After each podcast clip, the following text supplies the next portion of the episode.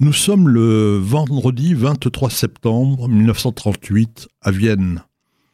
Une petite fille vient de naître chez Wolf et Magda Albach Schneider. Ils vont lui donner les prénoms de Rosemary et de Magdalena. Le 12 mars de cette même année, les Allemands ont envahi l'Autriche et Hitler a été accueilli triomphalement à Vienne. Le 10 avril, les Autrichiens ont voté massivement pour l'Anschluss, le rattachement de leur pays à l'Allemagne.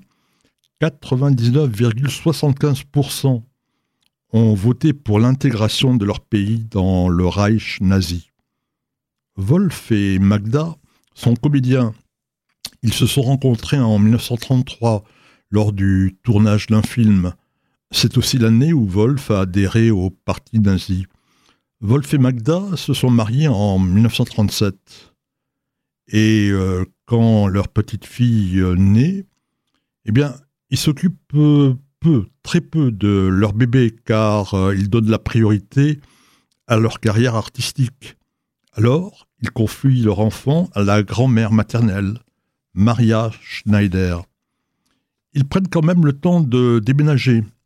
Ils quittent Vienne et vont s'installer dans les Alpes bavaroises, donc en Allemagne mais le lieu n'est pas neutre. Il est à proximité immédiate de, Berchtesgaden. C'est ici, à 600 mètres à vol d'oiseau, où réside Adolf Hitler quand il veut se reposer. En 1943, Wolf quitte Magda. Il a rencontré une autre actrice. Magda et sa fille, elles, sont régulièrement invitées par Hitler, qui un jour dira Magda, c'est mon actrice préférée. Magda et Eva Braun, la maîtresse d'Hitler et sa future femme, sont d'ailleurs de bonnes amies. La petite fille, elle, joue avec des enfants de dignitaires nazis, comme ceux de Martin Bormann. La proximité de Magda Schneider avec Hitler lui vaut un privilège très recherché. Elle ne doit pas payer d'impôts. Après la guerre, Magda Schneider disparaît des écrans. Elle est trop marquée en effet par ses relations avec les nazis. Mais elle réapparaît, et c'est au début des années 50. Elle tient le rôle principal dans un film qui s'appelle Les Lilas Blancs. Un réalisateur cherche une jeune actrice pour jouer le rôle de sa fille. Magda propose sa propre fille. Il choisit son nom d'artiste. Désormais, elle s'appellera Romy Schneider. Deux ans plus tard, Schneider est engagée pour Sissi. Elle devient une vedette au-delà de l'Allemagne et de l'Autriche. Deux autres films sont tournés. Sissi impératrice, puis Sissi face à son destin. Mais Romy ne supporte plus les films contes de fées. Elle a du mal avec sa mère, qui est aussi son agent artistique, et elle ne veut plus tourner en allemand. Alors, elle décide de partir pour Paris, son premier film français, c'est Christine. L'acteur principal, c'est Alain Delon.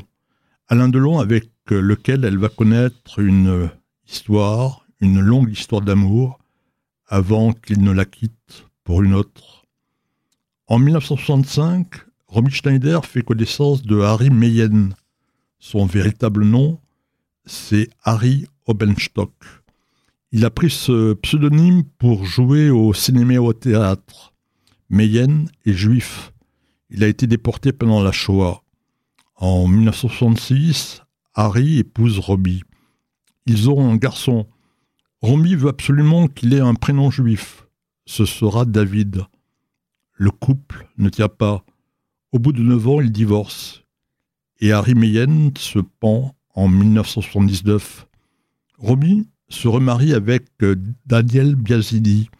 Ils ont une fille. Elle aura elle aussi un prénom juif, décide Romy. Elle s'appellera Sarah. Romy donne un tournant particulier à sa carrière et elle triomphe dans des films comme César et Rosalie, Le vieux fusil ou encore Les choses de la vie. Elle est devenue une star internationale. Romy Schneider tourne six films qui évoquent la Deuxième Guerre mondiale et en filigrane la Shoah. Mais le 5 juillet 1981, c'est le drame. David, son fils de 14 ans, passe le dimanche chez les parents de Daniel Biasini, son ancien beau-père. Le portail est fermé.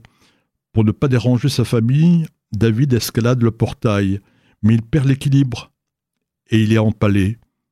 Romy Schneider ne se remettra jamais de la mort de son fils. Le 14 avril 1982 sort sur les écrans La passante du sans-souci. Ce film est adapté du roman de Joseph Kessel. Il préfigure la montée du nazisme. C'est Romy Schneider qui a voulu que ce film se fasse. Quelques semaines plus tard, Romy Schneider est retrouvée morte dans son appartement parisien. Le magistrat, il s'appelle Laurent Davenas, préfère classer l'affaire sans autopsie pour, dit-il, ne pas casser le mythe. Romy Schneider est enterré le 2 juin 1982 avec un Magen David, une étoile de David autour du cou. Son fils David repose à ses côtés.